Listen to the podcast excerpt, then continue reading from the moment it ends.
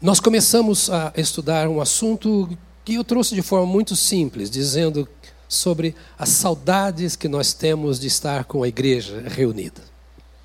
E no início eu já disse aos irmãos que a saudade não deve ser apenas pelo fato de estarmos reunidos, pelo fato de estarmos juntos, embora isso seja muito bom. O nosso desejo de estar na casa de Deus deve ser exatamente porque este é o lugar da igreja de Cristo. Porque a igreja de Cristo é um povo que se reúne. A igreja é uma assembleia. Estarmos juntos não é apenas para atendermos algumas necessidades pessoais nossas ou para nos dar prazer de estar juntos, embora isso aconteça. Não apenas para nos encontrarmos como irmãos e cumprimentarmos e matarmos a saudade. Estar na casa de Deus, exatamente porque igreja é um corpo que precisa estar em comunhão. Igreja é um corpo cujos membros precisam se relacionar.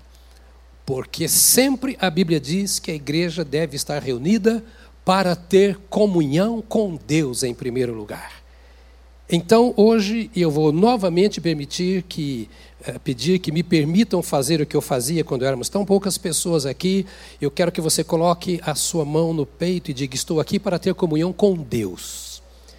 Isso, comunhão com Deus. É um membro do corpo de Cristo que quer se sentir, porque tem convicção que está, mas quer se sentir ligado ao corpo de Cristo.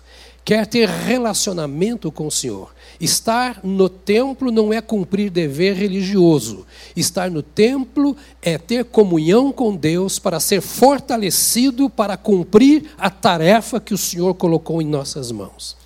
É a certeza de que eu tenho algo para fazer, a certeza de que eu tenho uma missão para cumprir, que eu sou um comissionado, que eu sou um missionário. Deus colocou nas minhas mãos uma tarefa e essa tarefa não é fácil. É a tarefa mais pesada que Deus poderia colocar nas mãos de um ser humano, que é combater o pecado, que é destruir as obras do diabo, que é pôr o inimigo para correr, que é ser luz onde as trevas dominam, que é ser sal onde as coisas estão se deteriorando. Nós não conseguiremos, conseguiremos ser aquilo que Deus quer que nós sejamos se nós não tivermos comunhão com Ele. A fonte, a vida, o poder, a motivação, a alegria, a sensação de realização que nós temos em tudo o que somos e fazemos depende da comunhão que nós temos com Deus. Estar no templo, fazer a obra de Deus sem comunhão com Deus é religiosidade vazia. Deus não tem compromisso com a minha religião. Deus não tem compromisso com a minha denominação. Deus não tem compromisso com a minha religiosidade. Deus tem compromisso com a comunhão comigo. Quando o meu coração tem fome de Deus, quando a minha alma tem sede de Deus, quando eu me reúno para dizer: Deus o Deus que está comigo está com o meu irmão e nós vamos estar juntos para renovar a nossa comunhão com Deus, a nossa fé, o nosso compromisso e sairmos daqui fortalecidos, renovados nisso para cumprirmos o nosso papel lá fora. Lá fora há trevas, lá fora há opressão. Lá fora há possessão demoníaca, lá fora há vícios, lá fora as famílias estão se dividindo, os casamentos estão se acabando, lá fora o inimigo domina, e o único recurso, a Bíblia diz, que Deus tem é o seu povo, é aquele que foi redimido pelo poder do Evangelho. Nós nos reunimos como aqueles que foram alcançados pela graça e eu digo graça porque nós não merecíamos o que Deus fez e não merecemos, mas Ele nos alcançou a fim de que nós sejamos aquilo que Ele espera de nós, onde nós vivemos e onde nós andamos. Fora disso, é nos reunirmos para agradarmos a nós mesmos, para nos alegrarmos e etc. E embora possamos nos agradar e nos alegrar, não é isso que Deus quer para nós neste encontro. Deus quer que você saia daqui na autoridade do Senhor, na força do Espírito de Deus, para fazer a diferença lá fora. Mas isso é coisa impossível. Isso é coisa impossível de sermos e de fazermos, se não houver uma obra de Deus em nossa vida.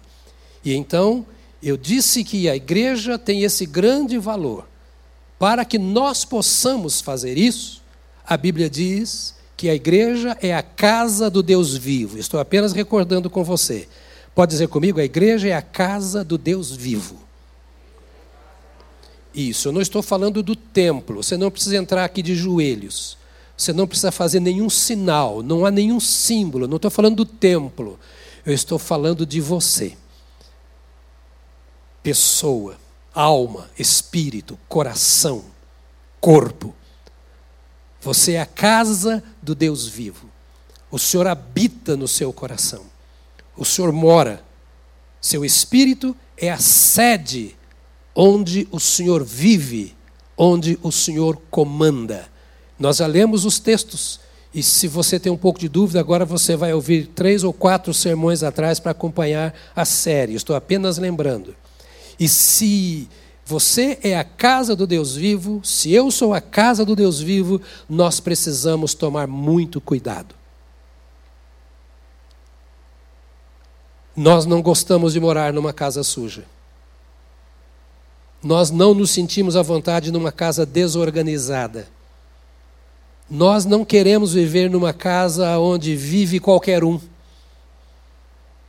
A nossa luta é muitas vezes quando os membros da nossa família não conhecem a Jesus, porque os hábitos são diferentes, as práticas são diferentes, os pensamentos são diferentes.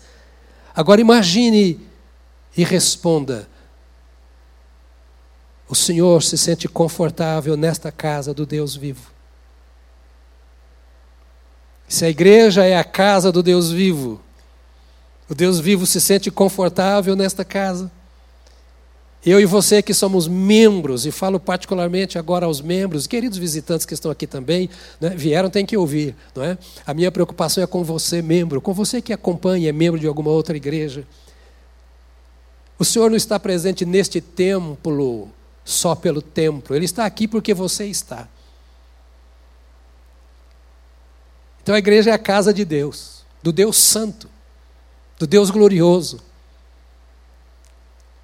do Criador dos céus e da terra, do Deus de amor, do Todo-Poderoso de Jacó, daquele que é santo, santo, santo, ou seja, santíssimo.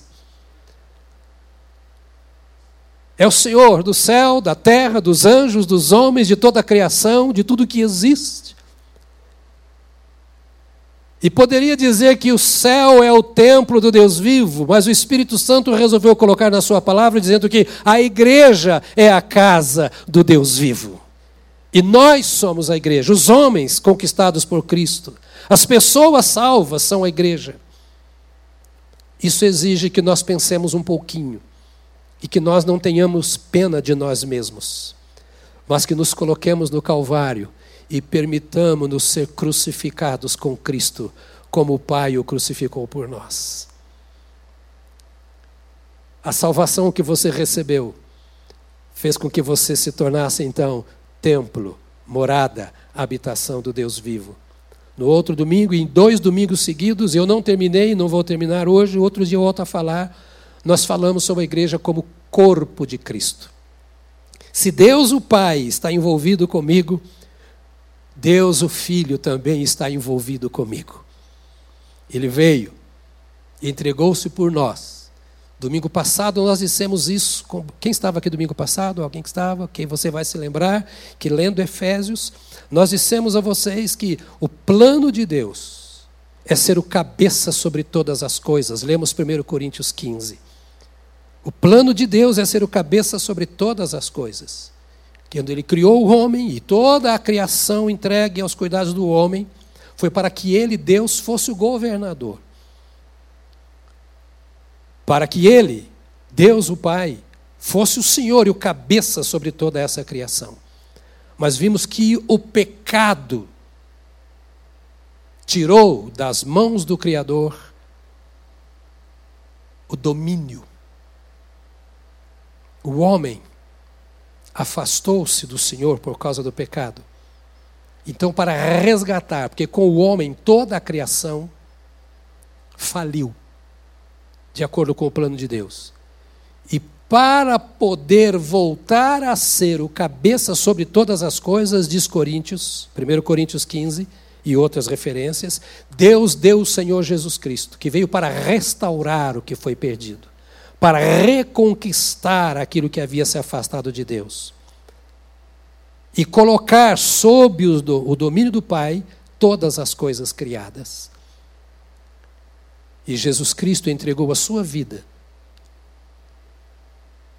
a começar para resgate do homem. Não há salvação fora do Senhor Jesus Cristo.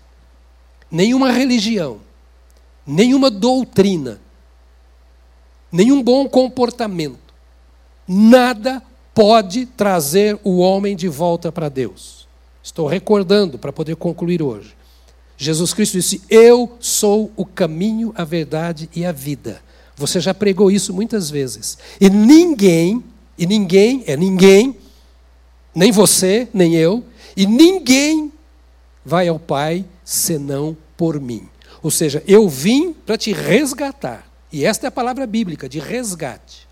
Eu vim tirar você de onde você está, da situação em que você se encontra, do pecado que te domina.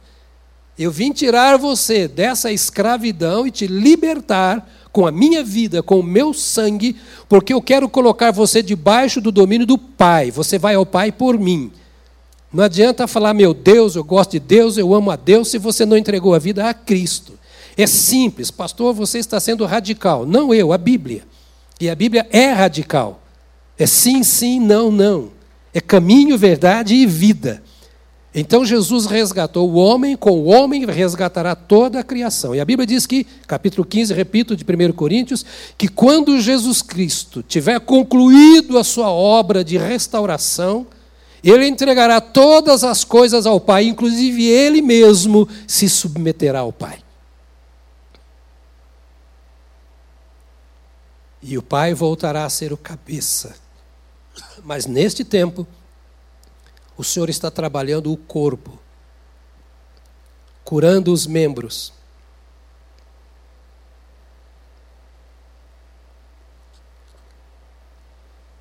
Crescendo, dominando a nossa vida, sendo o Senhor sobre os nossos corações, as nossas ações, as nossas atitudes. Por meio de Jesus Cristo, nós vamos sendo santificados à imagem de Deus, o nosso Pai. Por isso, Jesus Cristo disse, capítulo 5 de Mateus, o último versículo, 48, se não me engano: Sede santos, como é santo o vosso Pai que está nos céus. Você está recebendo? A turma aqui não costuma muito falar amém, não, viu? Tem medo de dar glória a Deus. Mas olha que coisa linda Deus fez por você. O que eu estou falando não é uma imposição. Não é uma palavra para te assustar.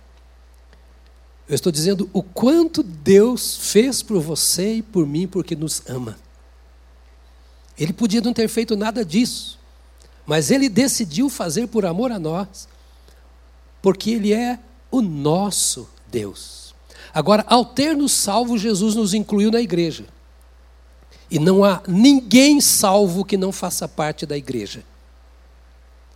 Para ser membro da igreja de Cristo, tem que ser salvo por Cristo. Ou seja, tirou-me de onde eu estava e me fez participante da sua vida, do seu corpo. Agora sou membro desse corpo. Por isso eu repito o que já disse para vocês: que ninguém se salvo pode ser desigrejado. A igreja é a reunião dos salvos. Não existe crente desigrejado. Não é possível estar fora da igreja. Pode estar fora da estrutura, da denominação, mas não está fora de Cristo. Não há desculpa para se afastar dos demais membros do corpo, porque não há nenhum membro melhor do que o outro. Todos nós somos pecadores. E todos nós precisamos uns dos outros. Por isso, 1 Coríntios vai dizer, não vou ler aqui agora, Mas 1 Coríntios vai dizer que um membro não pode dizer assim, porque você pode ir para 1 Coríntios capítulo 12, 14 depois para entender isso, capítulo 12 especialmente. Orelha não pode dizer, porque não sou olho, não sou do corpo. O pé não pode dizer, porque não sou cabeça, não sou do corpo. Ou seja, as pessoas não são iguais no corpo, as pessoas não têm os mesmos dons, não têm os mesmos ministérios. E não é por não ser igual ao outro, por se julgar melhor ou pior, sendo você crente, que você vai dizer que você não é do corpo. O que é o corpo? O corpo é a igreja. A Bíblia diz que a igreja é o corpo de Cristo. E se você é salvo, você tem que estar com a igreja, ainda que você seja da igreja dos desigrejados. Mas é uma igreja. Porque a igreja é de salvo. E eu entendo que há pessoas que se converteram, que são salvas, e por algum problema na igreja se afastaram da igreja, mas não tem como se afastar da igreja corpo de Cristo. Então não ataque a igreja, não fira a igreja, não amaldiçoe a igreja, não critique a igreja, pelo contrário, fortaleça a igreja, santifique a igreja, edifique o corpo de Cristo. Você foi chamado para isso. Se o pé está doente, cuide do pé. Se a unha está encravada, cuide da unha. Se é a cabeça que está ruim ou o coração que está comprometido, vamos cuidar dos membros da igreja, não colocá-los para fora. E se você está doente, também não fique separado, porque você tem uma doença que o outro não tem e o outro tem a que você não tem. Mas nós, na verdade, como igreja, somos um grupo de enfermos enfermos, trabalhando em favor uns dos outros, para que todos sejamos curados. Essa é a força do amor de Deus. É por isso que Jesus se entregou por nós. É olhar para o irmão e dizer assim: olha, é, você tem alguma característica que eu não tenho e nem aprovo, mas eu devo ter alguma que você também não tem e não me aprova. Então nós somos iguais. Não é por não ser olho que você não é do corpo, por não ver as coisas como os outros veem, que você não é do corpo, por você não andar com seus pés como os outros andam, que você não é do corpo. Cristo te colocou no corpo e você é a igreja do Senhor Jesus e você tem responsabilidade pelos demais membros, porque a vida da cabeça chega à minha unha por passar por várias partes do meu corpo. Eu preciso de você e você precisa de mim.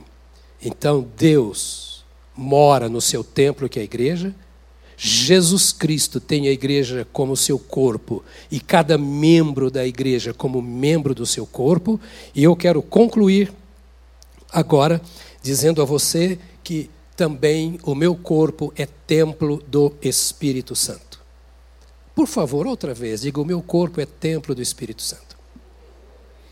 Agora, se você for crente um pouquinho avivado, diga glória a Deus.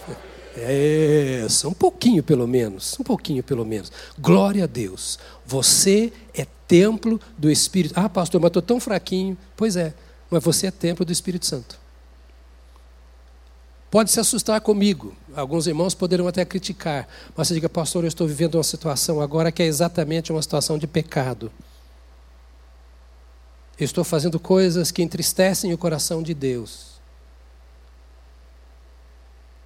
Então, esse não é um problema de Deus. É um problema seu. Não é de Deus. Mas é um problema que Deus resolve. Porque você é templo do Espírito Santo. Precisa limpar a casa dele.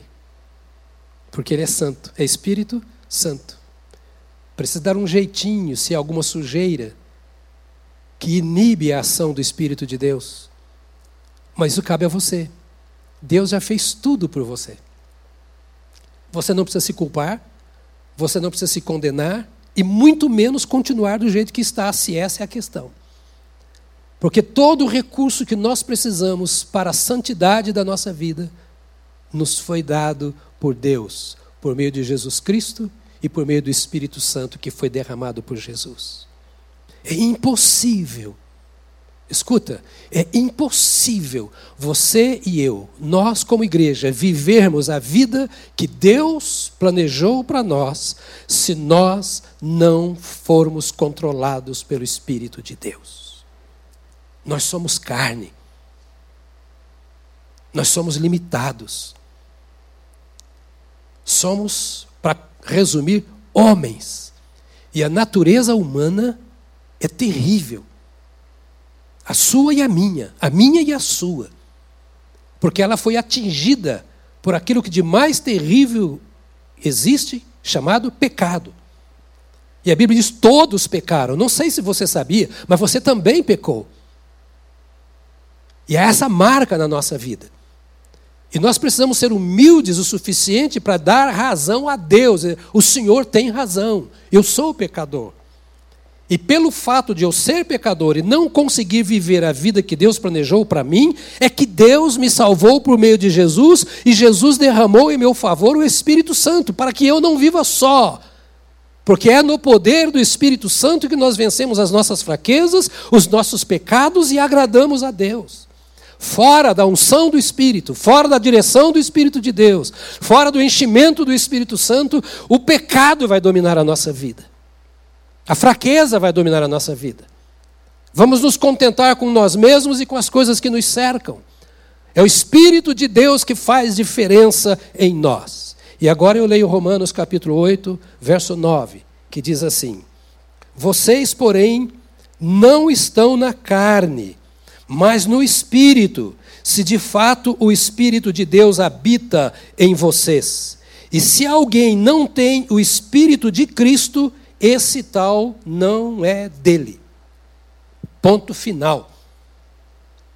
Ou seja, todo aquele que é de Cristo tem o Espírito de Cristo. E o Espírito de Cristo é o Espírito que Cristo derramou no dia de Pentecostes o Espírito Santo. E nós temos uma necessidade vital de permitir que o Espírito Santo não apenas more em nós, mas ele haja, ele flua, ele realize a obra de Deus em nossa vida. Eu sei que a maioria absoluta, se não todos, vocês sabem disso. Mas não é a questão de saber. A questão é outra vez uma pergunta: até que ponto eu estou dando espaço ao Espírito de Deus? As nossas práticas religiosas, os nossos ministérios, os nossos trabalhos, a nossa ocupação do dia a dia, a nossa família e tantas outras coisas, não raro, ameaçam a ação do Espírito de Deus em nossa vida. A nossa mente mais voltada para todas estas coisas, como se elas fossem a nossa vitória, como se elas fossem o nosso sucesso. Mas Paulo está dizendo algo aqui importantíssimo para nós. Vocês, porém, não estão na carne. E ressalto que Paulo escreve isso para uma igreja complicada, que era a igreja de Roma. Basta você ler a carta aos Romanos. E mesmo assim, vocês não estão na carne. Ou seja, não é a carne que domina vocês. Não é a natureza carnal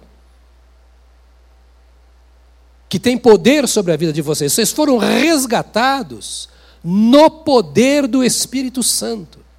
Meu irmão e minha irmã, nada acontece na nossa relação com Deus se não for por meio do Espírito Santo. No capítulo 16, é, do Evangelho de Mateus, do Evangelho de João, Jesus diz isso aos discípulos, capítulo 14 e capítulo 16, ele vai dizendo da necessidade que nós temos de um relacionamento contínuo e de completa dependência do Espírito Santo. Ele diz: o Espírito Santo é que vai ocupar o meu lugar. E é Ele quem convencerá o homem do pecado, da justiça e do juízo. Muitas pessoas falam, ah, mas isso é pecado, aquilo é... Tem gente que gosta de andar na linha divisória. Sempre pergunta, sabe que isso é pecado ou não é? Eu quero fazer, é pecado ou não é?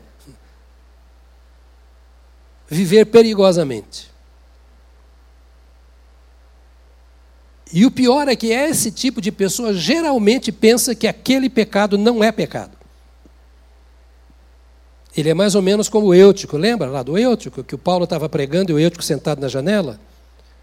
E a Bíblia diz que lá pela meia-noite Paulo falava mais do que eu, graças a Deus. E lá pela meia-noite, Paulo ainda estava pregando, e o Eutico estava sentado na janela. Olhava um pouquinho lá para a escuridão lá fora, e um pouquinho para a lamparina, ou sei lá, o lampião que estava no local de reunião. Um pouco para a luz, um pouco para as trevas. Um pouco para a luz, um pouco para as trevas. O que aconteceu? Ele capotou, caiu da janela morreu. Paulo foi lá e o ressuscitou. Eu nunca ressuscitei ninguém, então não fique sentado na janela. não garanto a sua ressurreição. Olhe para a luz, olhe para a luz, olhe para a luz. E só o Espírito Santo de Deus pode abrir os meus olhos para que eu veja a luz. Não há obra nenhuma de Deus que pode acontecer comigo sem o Espírito. Ouça, meu irmão, minha irmã, ouça, eu falo isso com gemido no coração. A razão de toda queda a razão de todo fracasso, a razão de todo vazio espiritual é porque deixa-se de depender do Espírito de Deus. Ele vos convencerá do pecado. Não precisa ficar perguntando. Ele convence. Leia a Bíblia sob a luz do Espírito que inspirou a Bíblia, o Espírito Santo. Não leia a palavra de Deus sob a minha ótica. Não estude as Escrituras à luz da mera teologia. Dobre os seus joelhos e se encha do Espírito Santo em oração. Busque a voz do Espírito de Deus quando você estiver orando, cantando ou lendo a palavra de Deus. Você não é meu servo, não é servo desta igreja. Você não é servo de homens, você é servo daquele que se fez servo para resgatar a sua vida como Senhor da sua vida.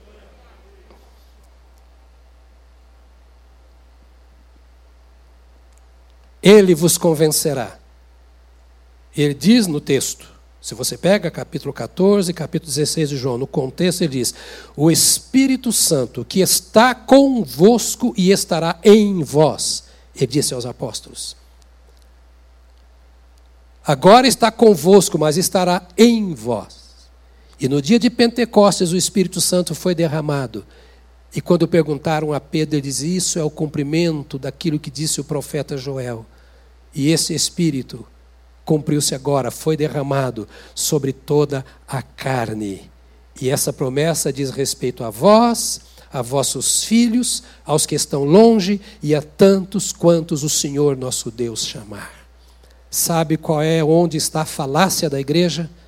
É que os crentes dependem da estrutura os crentes dependem do púlpito, os crentes dependem do profeta, os crentes dependem da música. E essas coisas têm ocupado no lugar dos crentes o lugar do Espírito Santo. A igreja fica aqui, a reunião da igreja termina daqui a pouco.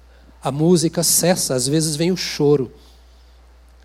A alegria da reunião termina, às vezes vem a luta do trabalho.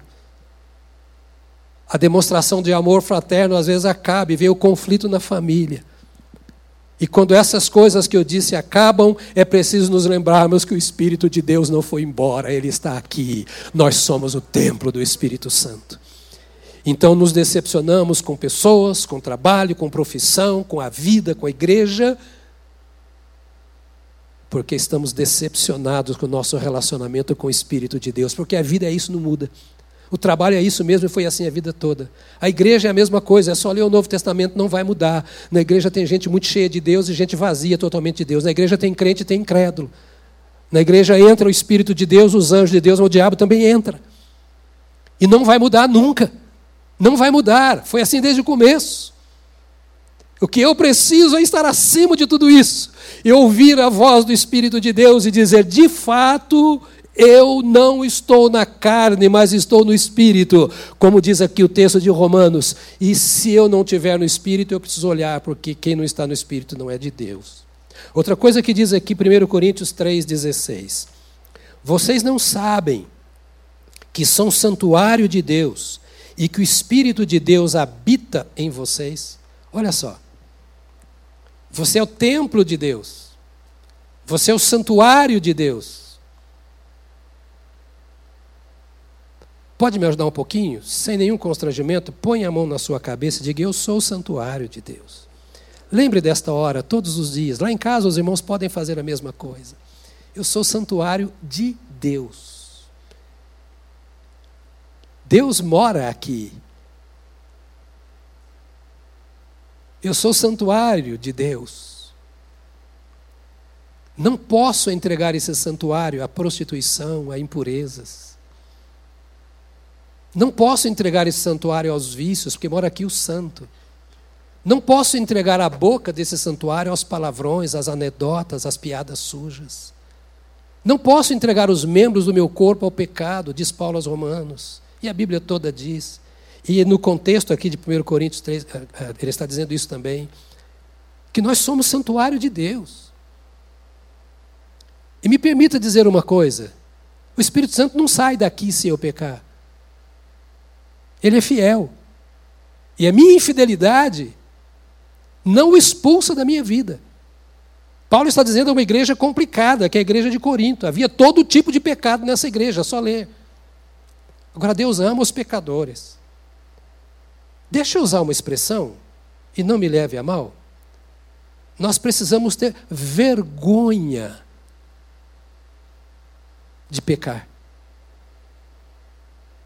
O pecado é uma vergonha. O Senhor vê, porque Ele mora aqui. Ele não vai embora, dizer, vou dar licença agora, dar uma saidinha, pode pecar, depois eu volto.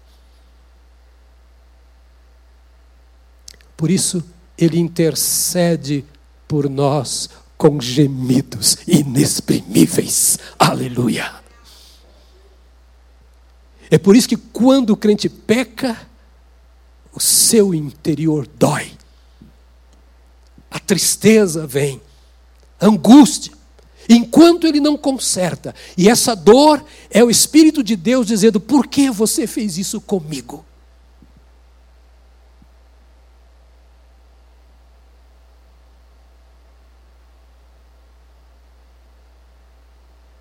Eu não vou sair daqui porque você pecou.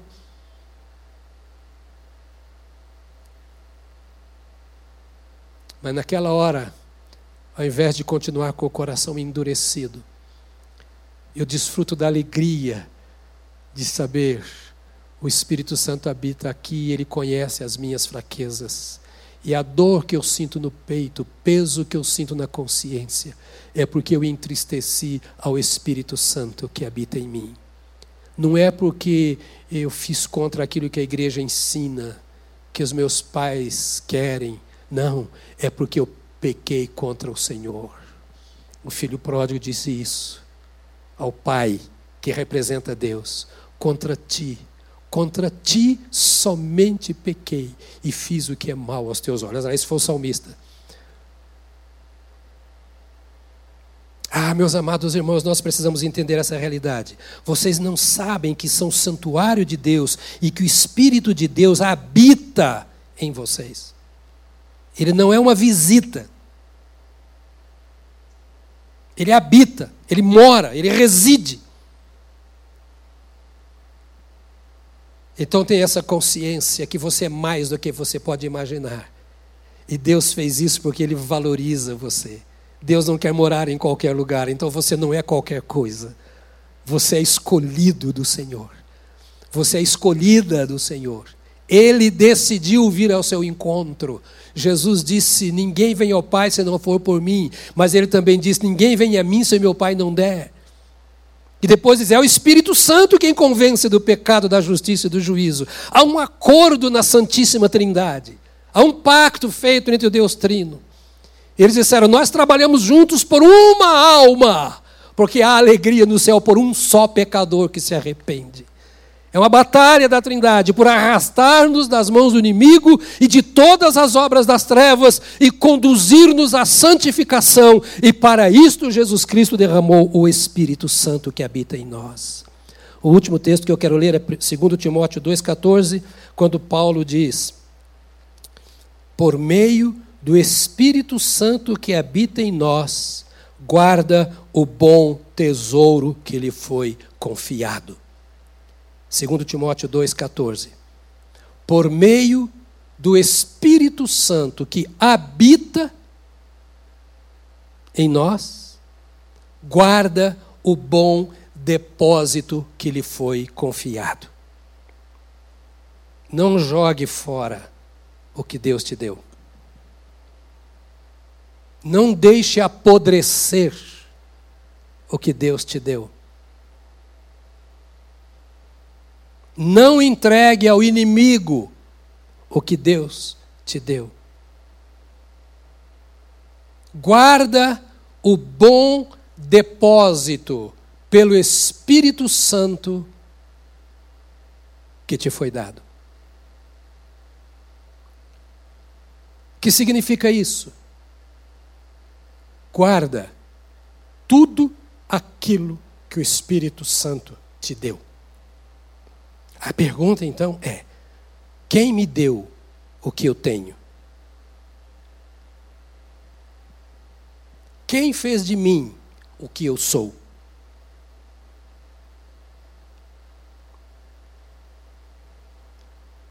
Se foi o Espírito Santo, o que eu tenho é santo. O que eu sou é santo.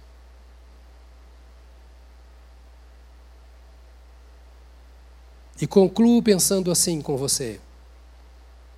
Mas eu não sou tão santo assim. Porque quando eu penso na santidade do Deus Pai, do Deus Filho, Deus Espírito Santo, a minha santidade é um trapo de imundície. Não há um nível de santidade que eu chegue que possa se assemelhar à santidade do Deus Trino. Então eu não posso dizer que eu sou santo. Eu sou santo porque, pela graça de Deus, por meio do Espírito Santo, hoje eu sou melhor do que ontem. E amanhã eu serei melhor do que hoje, por dar espaço ao Espírito de Deus para trabalhar na minha vida. Meu irmão, minha irmã, nosso problema não são as pessoas. Seu problema não é a sua esposa. Seu problema não é o seu marido, nem os seus pais, nem a sociedade. Nosso problema é um só. Nós vivemos um seríssimo conflito. Ser de Deus fazendo o que não é de Deus. Esse é o conflito. Essa é a luta. Não é ser casado ou solteiro, rico ou pobre, douto ou indouto. O maior conflito para o crente, porque para o não crente é não ser de Deus. Não tem conflito pior. Mas para o crente é ser de Deus fazendo o que não é de Deus. Então ele é a nossa referência. Como está escrito, olhando para Jesus o autor e consumador da fé. Diz o autor aos Romanos: corra aos Hebreus, capítulo 12, Hebreus. Corra a sua carreira, viva a sua vida, faça os seus negócios, tudo olhando para Jesus, o autor e consumador da fé. Tirou os olhos de Jesus, sofre enfraquece na fé. Então, lembremos-nos, as nossas reuniões aqui, nos nossos pequenos grupos, a realização dos nossos ministérios, os cânticos e orações que nós oferecemos a Deus, o nosso tempo particular com o Senhor, tudo isso deve ser visto, considerado e vivido à luz do fato de que nós, como igreja, somos a casa do Deus vivo, somos o corpo de Cristo e somos o templo, o santuário do Espírito Santo. Coisa que nós não merecemos, que não podemos fazer com as nossas mãos ou obras, mas que Deus, pelo seu amor e pela sua misericórdia, fez, faz e continuará fazendo por nós. Nós só precisamos de aceitar que Deus realize a sua obra em nossa vida. Amém. Amém. Amém. Fica de pé agora que eu quero orar com você.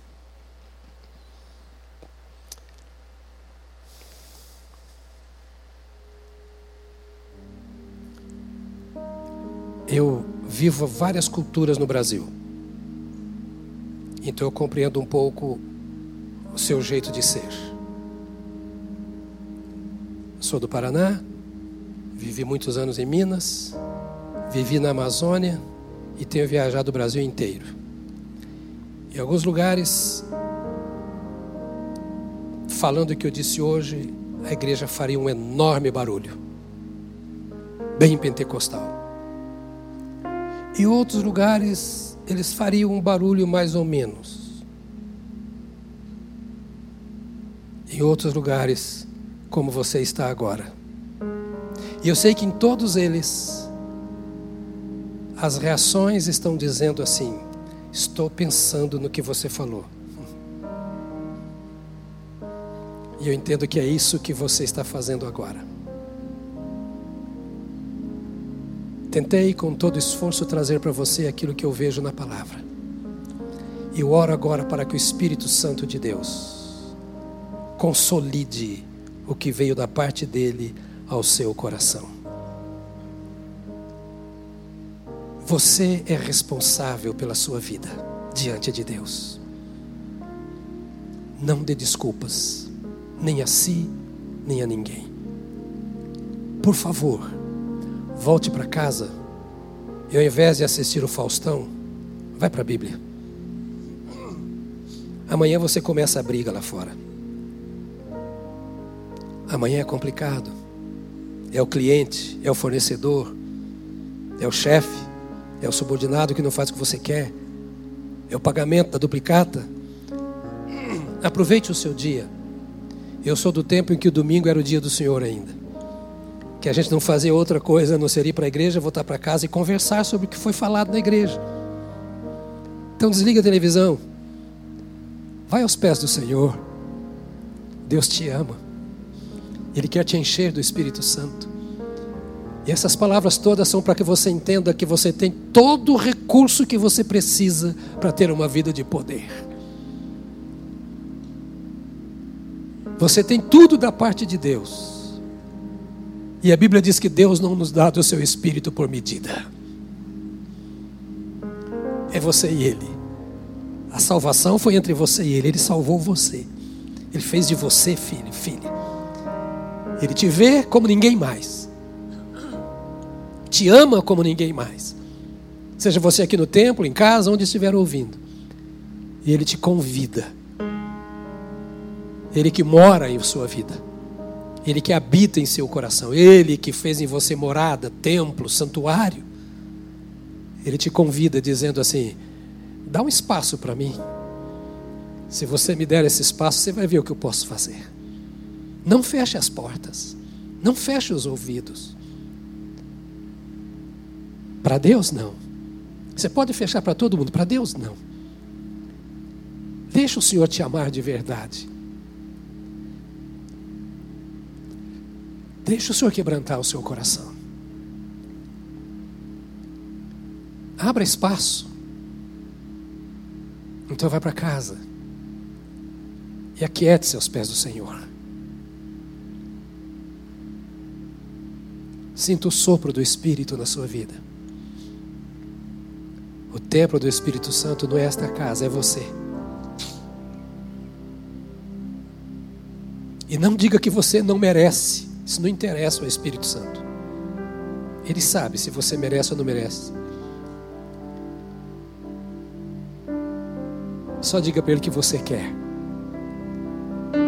É isso que ele quer ouvir de você. Eu quero ser cheio de ti. Eu quero ser dominado pelo Senhor. Eu quero ser controlado pelo Espírito Santo. Eu quero ouvir a tua voz quando eu não posso ouvi-la. Eu quero que tu quebres as barreiras, as muralhas que me separam de ti. Eu quero que tu sejas a minha preocupação maior, o meu anseio maior, a minha sede maior, o foco da minha existência, de tudo que sou, de tudo que eu faço. Eu quero que tu sejas glorificado neste templo que é a tua morada. É isso, amado.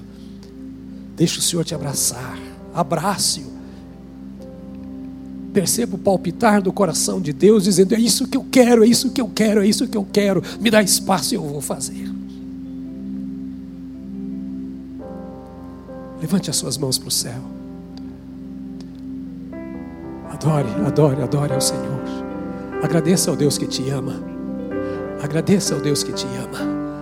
Agradeça ao Deus que é o seu Pai, que está com você onde você está.